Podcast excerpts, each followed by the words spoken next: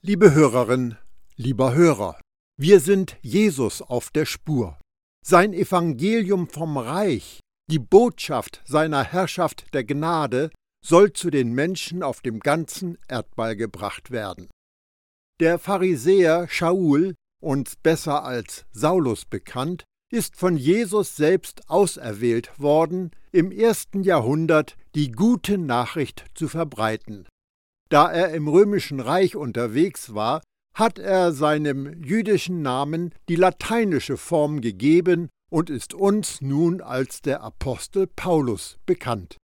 Paulus hat in der römischen Provinz Galatien Stützpunkte von Gottes Reich gegründet und musste schmerzhaft erleben, wie die Christen von Gottes Gnade zur Werksgerechtigkeit abdrifteten.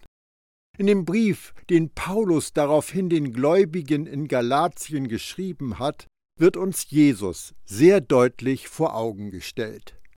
Diesen Impuls für gelebtes Gottvertrauen beginne ich mit den letzten Versen aus dem dritten Kapitel. Denn ihr alle, soweit ihr in Christus hineingetaucht worden seid, seid ja mit Christus bekleidet.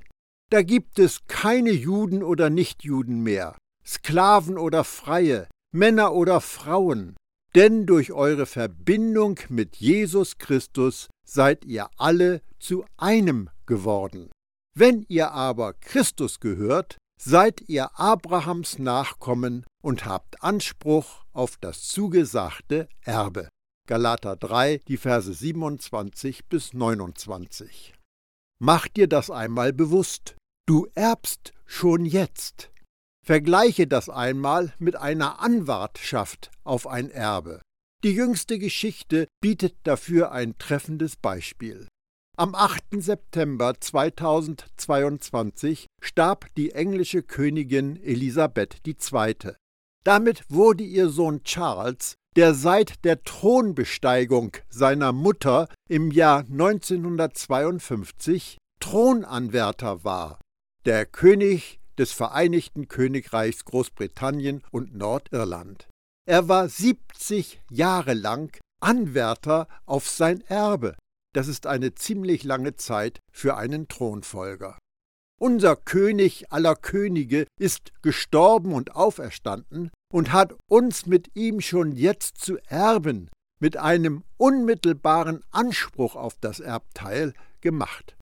Paulus vergleicht symbolisch ein minderjähriges Kind, das noch nicht erben kann, mit einem mündigen Sohn, der bereit ist, sofort sein Erbe anzutreten. Ich will damit dieses sagen. Die ganze Zeit, in der der Erbe noch unmündig ist, unterscheidet er sich eigentlich nicht von einem Leibeigenen, obwohl er ja letztlich der Besitzer von allem ist und trotzdem ist er den Vormündern und Hausverwaltern untergeordnet, bis zu dem Zeitpunkt, an dem der Vater ihn für mündig erklärt. Galater 4, die Verse 1 und 2. Ein minderjähriges Kind ist intellektuell und moralisch noch nicht gereift, also unmündig. Es ist noch nicht alt genug, um volle Kontrolle über sein Handeln ausüben zu können. Der Pädagogos war der Aufseher für die Persönlichkeitsentwicklung und der Vormund war der Aufpasser über den Besitz des Kindes. Das heißt, ein Minderjähriger konnte das reichste Kind des Landes sein, aber wegen seines Alters hatte es nicht mehr Rechte als ein Sklave, und das war unumstößlich bis zu dem Zeitpunkt, den der Vater für die Mündigkeit vorgegeben hat. Dieses Kind konnte seine Stellung als Erbe nicht auskosten. Es durfte Papas Auto nicht fahren, keine Schecks ausstellen, keine Entscheidungen für sich selbst treffen. Wenn aber der Vater stirbt und ein Erbe hinterlässt, steht es dem Kind zu, selbst wenn ein Angestellter des Vaters es mehr verdient hätte. Unser Textabschnitt spricht von dem Volk Israel, als es unter dem Gesetz des alten Bundes stand. Die Israeliten waren Unmündige, Kinder, die noch nicht in der Lage waren zu erben. Das sollte gelten bis zu einem Zeitpunkt, den unser Vater im Himmel bestimmt hat. Dann sollte Jesus kommen, um uns allen die Kindschaft zu bringen, in der wir als mündige Töchter und Söhne sofort das Erbe antreten können. Genauso ging es auch uns. Als Unmündige waren wir unter die Prinzipien der Welt versklavt. Galater 4, Vers 3. Wenn Paulus hier uns sagt, meint er sich und das jüdische Volk, als sie unter dem Gesetz waren. Das Wort Prinzipien weist auf das Gesetz hin. Das griechische Wort dafür bedeutet Buchstabe, Element, in der Mehrzahl Anfangsgründe. Das dazugehörige Verb ist in einer Reihe stehen, sich an eine Regel halten. Es wird gebraucht, um etwas zu bezeichnen, was in einer Reihenfolge steht, wie zum Beispiel das Alphabet. Das bedeutet dann, dass das Gesetz, das ABC, die Anfangslektion war. Nachdem das Volk Israel aus Ägypten geflohen war und es zum Berg Sinai geschafft hatte, gab Gott ihnen die zehn Gebote, weil sie Babys in ihrer Beziehung zu Gott waren. Zur vorgesehenen Zeit würde Jesus kommen, um ihnen die Gnade zu bringen, so dass sie auf einer höheren Ebene leben konnten. Johannes hat das dann so zusammengefasst. Denn das Gesetz wurde durch Mose gegeben, die Gnade und die Wahrheit kamen durch Jesus Christus. Johannes 1, Vers 17. Das Gesetz ist für Säuglinge, nicht für mündige Kinder, die in der Lage sind zu erben. Das Gesetz ist für Kleinkinder, die noch keine eigenen Entscheidungen treffen können. Das Gesetz ist für Kindergartenkinder, die das Alphabet lernen, aber die Buchstaben noch nicht zu Worten zusammensetzen können. Erkennst du, was Paulus uns sagt? Wenn wir in der Beschränkung durch die äußerliche Aufsicht des Gesetzes leben, werden wir uns nie in unserem Erbe als Gottes Kinder der Gnade bewegen. Das Gesetz ist für Babys, Gnade ist für mündige Kinder. Als aber die von Gott festgesetzte Zeit kam, sandte er seinen Sohn zu uns. Christus wurde wie wir als Mensch geboren und den Forderungen des Gesetzes unterstellt. Er sollte uns befreien, die wir Gefangene des Gesetzes waren, damit wir zu Kindern Gottes werden und alle damit verbundenen Rechte empfangen konnten. Galater 4, die Verse 4 und 5. Was hiermit zu Kindern Gottes werden wiedergegeben ist, heißt wörtlich Annahme an Sohnes statt, wie es bei einer Adoption geschieht. Wir sind von der Gebundenheit an das Gesetz befreit, damit wir von Gott an Sohnes statt angenommen werden können.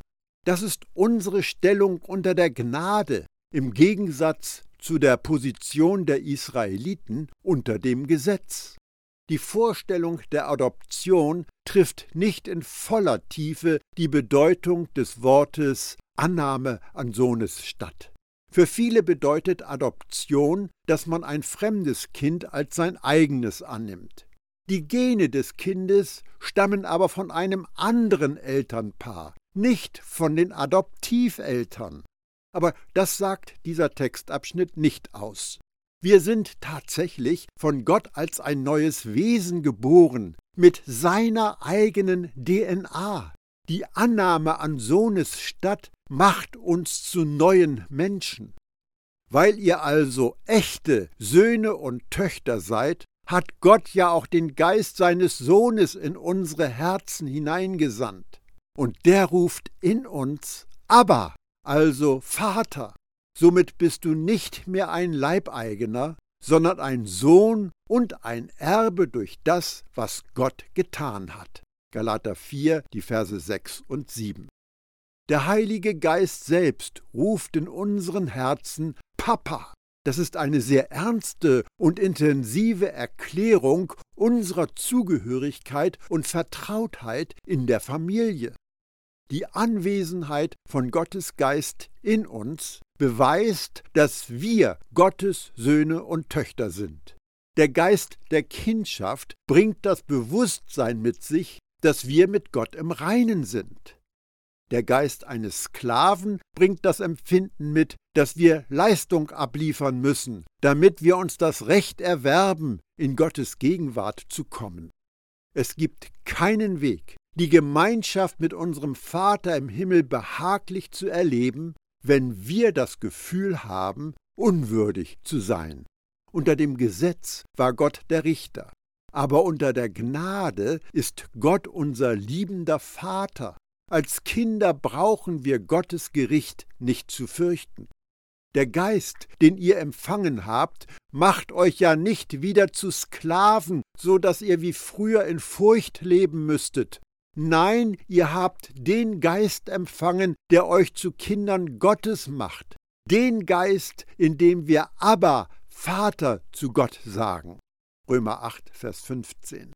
Abba ist das aramäische Wort für Papa. Jesus sprach so seinen Vater an. Jesus sprach weiter, Aber, du Vater, bei dir ist alles möglich. Nimm diesen Becher fort von mir, aber nicht das, was ich will, sondern das, was du willst. Markus 14, Vers 36. Es ist nicht Gottes Absicht, dass wir eine formale, ungemütliche Beziehung zu ihm eingehen, die von Furcht beherrscht wird. Er möchte, dass wir den Geist der Kindschaft haben, der uns die Freiheit und das Vorrecht gibt, Gott mit Papa anzusprechen. Unsere Kindschaft hat drei Säulen. Unser Gespür für unsere Identität, unser Gespür für unsere Annahme, unser Gespür für unsere Anerkennung. Jedes menschliche Wesen ist auf diese drei Dinge angewiesen, und ohne sie können wir nicht als gesunde Menschen funktionieren. Jedoch gibt es kein menschliches Wesen, das in der Lage wäre, diese tiefen Bedürfnisse zu stillen. Nur Gott kann uns die wahre und andauernde Erfahrung der Zugehörigkeit schenken. Menschen, die in dem leistungsorientierten System dieser Welt eingebunden sind, bewegen sich nicht in der Erbschaft von Gottes Kindern. Sie gehen nicht durchs Leben mit dem Gefühl von Identität, Annahme und Anerkennung, das durch die Gnade freigesetzt wird.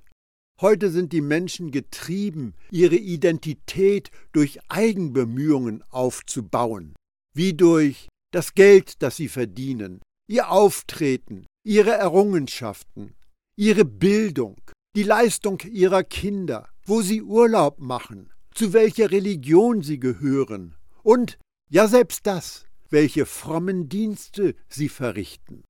Von diesen Dingen getrieben zu werden, ist ein Merkmal der Religion, denn das Gesetz macht die Leute unsicher, die danach streben, etwas zu werden, anstatt in dem zu ruhen, was und wer sie sind. Bevor Jesus losgezogen war und seinen öffentlichen Dienst begonnen hatte, und bevor er ein Wunder vollbracht oder die Leute gelehrt hat, kam der Heilige Geist auf ihn, und der Vater sagte diese Worte. Dieser Mensch ist mein Sohn, Identität. Ihm gilt meine ganze Liebe, Annahme. An ihm habe ich meine reine Freude, Anerkennung. Matthäus 3, Vers 17. Wir bekommen unsere Identität, Annahme und Anerkennung dadurch, dass wir in Jesus sind. Wie Jesus ist, so sind auch wir. So sehr wie er geliebt und angenommen ist, sind es auch wir. Als mir die Botschaft von Gottes Gnade immer bewusster wurde, war eine der größten Veränderungen in meinem Denkmuster das Wissen um meine Identität als ein von Gott geliebter. Aber ich habe auch erlebt, dass es für mich, der ich in einem religiösen System verwurzelt war, keine kurzen Wege gegeben hat. Die Gerechtigkeit zu begreifen, die wir als Kinder Gottes haben, und eine hundertprozentige Sicherheit in unserem Sein in Jesus zu erlangen, kann Jahre dauern. Meine Erkenntnis wächst. Ich sehe immer klarer, was Jesus für mich getan hat, das Ausmaß seiner Vergebung, die Ungerechtigkeit seines Opfers für mich. Am meisten aber sah ich seine Liebe. Ich bin sein Geliebter und er ist meiner. Keine andere Identität oder Position oder Rolle oder kein anderer Titel kann da je heranreichen. Jetzt weiß ich, ich bin geliebt, ich bin angenommen, ich bin anerkannt. Um meinen Blick in den Brief an die Christen in Galatien abzuschließen, überspringe ich ein paar Verse in Galater 4 und gehe zu Vers 21, wo Paulus den Gläubigen die grundlegende Frage stellt, Habt ihr wirklich begriffen, worauf ihr euch einlasst, wenn ihr mit diesen Leuten mitgeht, die versuchen, das Evangelium zu entfernen, indem sie das Gesetz zurückholen? Wollt ihr wirklich wieder auf eine gesetzliche Beziehung zu Gott zurückfallen? Sagt mir, die ihr euch dem Gesetz unterstellen wollt, habt ihr niemals das Gesetz gehört? Es steht doch geschrieben, dass Abraham zwei Söhne hatte, einen von der Sklavin Hagar, den anderen von der Freien Sarah. Galater 4, Vers 21 und 22. Du erinnerst dich, Gott hatte dem Abraham versprochen, dass er der Vater vieler Völker sein wird und dass die ganze Welt durch seinen Nachkommen Jesus gesegnet werden wird. Aber es passierte nichts. Als Abraham 86 Jahre alt war, machte Sarah den Vorschlag, dass er mit ihrer Magd Hagar ein Kind zeugen sollte, und Abraham willigte ein. Daraufhin brachte Hagar Ismael zur Welt. Der Sohn des Sklaven Ismael wurde geboren, weil Abraham versuchte, die Erfüllung der Verheißung Gottes mit menschlichen Mitteln nach dem Fleisch zu erzwingen. Der Sohn der freien Frau Isaak aber wurde geboren, weil Gott selbst sein Versprechen erfüllte. Galater 4, Vers 23. Ismael wird von Paulus als Sohn nach dem Fleisch geboren bezeichnet. Das heißt, Ismael wurde durch Abrahams Eigenbemühungen geboren. Selbst in seinem Alter war Abraham noch in der Lage, auf natürliche Weise Kinder zu zeugen. Er war noch fruchtbar, auch wenn es seine Eigenleistung war. Was lernen wir daraus? Falle niemals auf die Lüge herein, dass Erfolg haben bedeutet, dass wir nach Gottes Plan handeln und von ihm gesegnet werden. Was manche Menschen Frucht nennen, könnte das Ergebnis von eigenem Streben sein. Wenn unser Erfolg das Resultat unseres Einsatzes ist, werden wir ihn auch durch eigene Anstrengungen erhalten müssen. Isaak wird jedoch der Sohn der Verheißung genannt. Er war die Frucht, die aus dem Glauben geboren wurde. Auch das kann uns etwas sagen. Jeder wahre Erfolg wird uns aus Gnade geschenkt, durch das Vertrauen in Gottes Zusagen für uns. Und die großartige Nachricht ist, dass jede Frucht, die aus Gnade heranwächst, durch Gnade instand gehalten wird. Gottes unverdiente Gunst wird fließen, wenn wir im Vertrauen leben. Ich habe die Täuschungen des Erfolgs, der sich als Folge des Wirkens des Fleisches eingestellt hat, wieder und wieder in religiösen Gemeinschaften gesehen.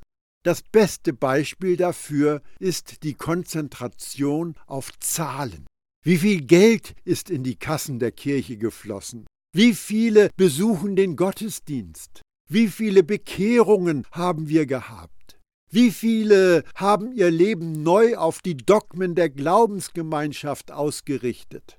Wie viele Taufen können wir berichten? Wie viele treffen sich in Kleingruppen? Wie bauen wir die Gemeinde? Wie viele Leiterschafts- und Gemeindewachstumsseminare haben wir durchgeführt? Welche Geschäftsmodelle können wir nutzen, um Leute anzuziehen? Das alles weist auf Selbstbemühungen hin und konzentriert sich auf das Fleisch statt auf Jesus. Ja, wir lesen in der Bibel auch Zahlen über gerettete Menschen, wie zum Beispiel am Pfingsttag, als 3000 gerettet wurden aber wir finden keine Unterweisung in Langzeitstrategien für Gemeindegründungen und Gemeindewachstum. Der Heilige Geist wurde zu Pfingsten ausgegossen. Petrus predigte über Jesus und die Ekklesia wurde geboren. Dann traf man sich einfach, um zusammen zu essen, Gemeinschaft zu pflegen, zu beten, zuzuhören, was die Apostel zu sagen hatten, und sie wuchsen zahlenmäßig Tag für Tag. Was zog die Leute an? Die Verkündigung des Evangeliums von Jesus Gnade und das darauf folgende Sichtbarwerden des Heiligen Geistes in veränderten und geheilten Leben. Unter der Gnade ist das Wirken keine Last, sondern Freude. Gnade lässt uns nicht untätig. Aber, wie Paulus es formuliert, alles, was ich jetzt bin, bin ich allein durch Gottes Gnade. Und seine Gnade hat er mir nicht vergeblich geschenkt. Ich habe mich mehr als alle anderen Apostel eingesetzt. Aber was ich erreicht habe, war nicht meine eigene Leistung, sondern Gott selbst hat das alles in seiner Gnade bewirkt. 1. Korinther 15, Vers 10. Das Traurige an einem Leben in der Hinlänglichkeit des eigenen Bemühens ist, dass wir nur das bekommen, was wir erarbeiten. Die Frucht ist nur die Frucht unserer eigenen Anstrengung. Da ist keine Gnade, keine Gunst, nur was wir verdient haben. Manchmal ist unsere eigene Stärke unser größtes Problem.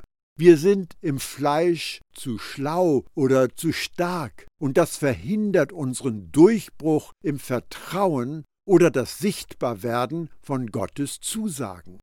Denke an Abraham. Er nahm die Angelegenheit selbst in die Hand und musste mit diesem Fehler, Ismael, 14 Jahre leben.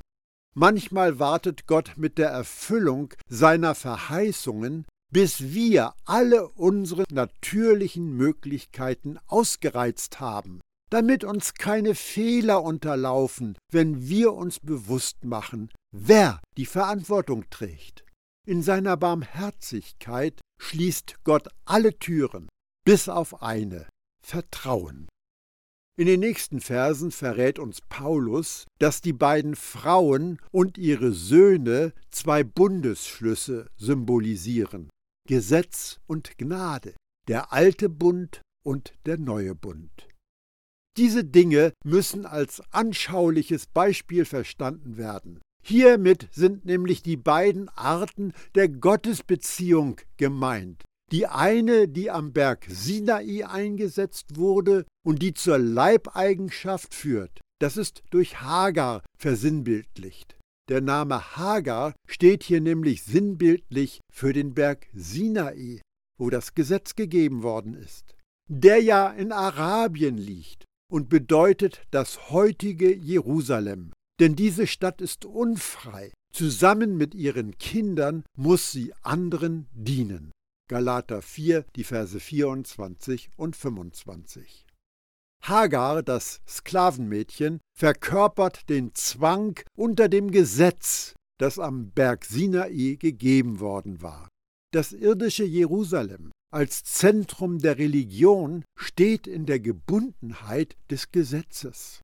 Paulus bestätigte den Juden ihren frommen Eifer, der jedoch ohne Erkenntnis ist.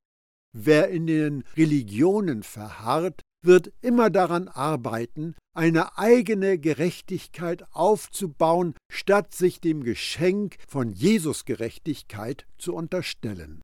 Aber das Jerusalem, das droben ist, das ist die Freie, das ist unsere Mutter. Denn es steht geschrieben, sei fröhlich, du Unfruchtbare, die du nicht gebierst. Brich in Jubel aus und jauchze, die du nicht schwanger bist denn die Einsame hat viel mehr Kinder als die, die den Mann hat. Galater 4, die Verse 26 und 27.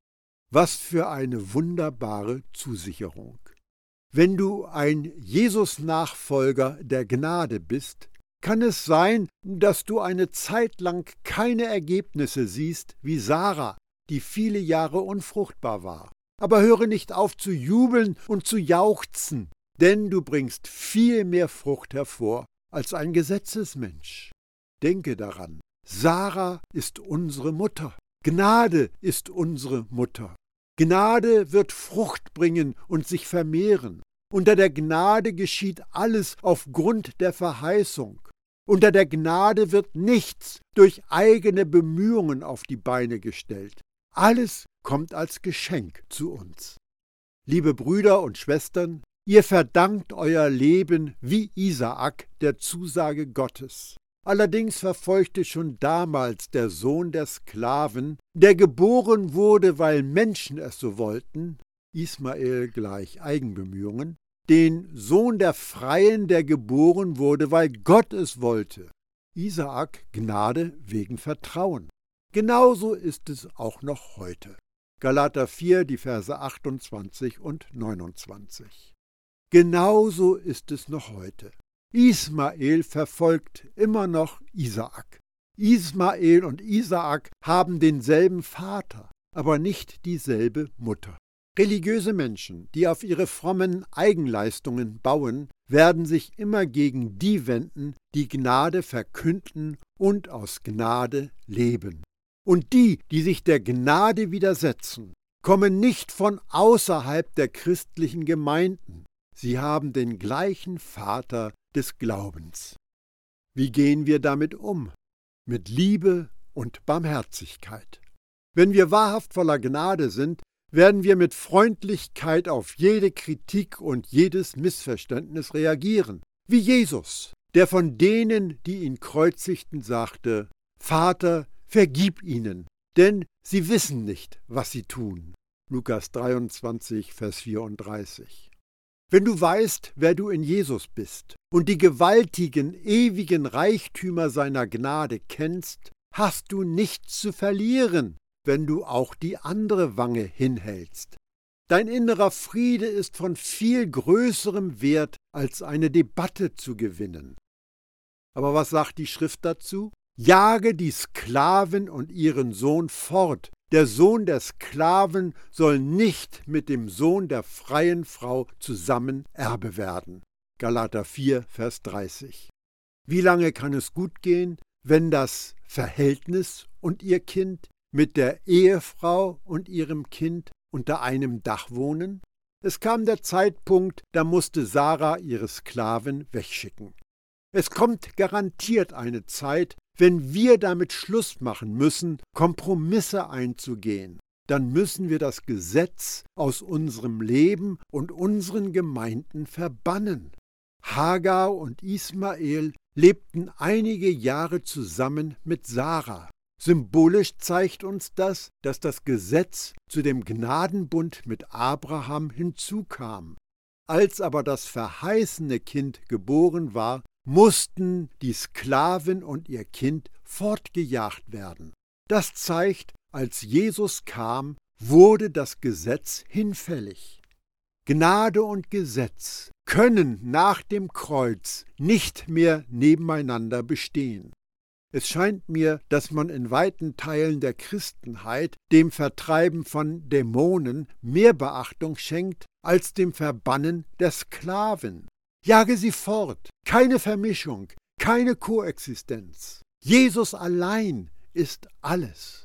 Offensichtlich glauben noch viele in den christlichen Konfessionen die Lüge, dass Hagar besser darin ist, Isaak zu erziehen als Sarah.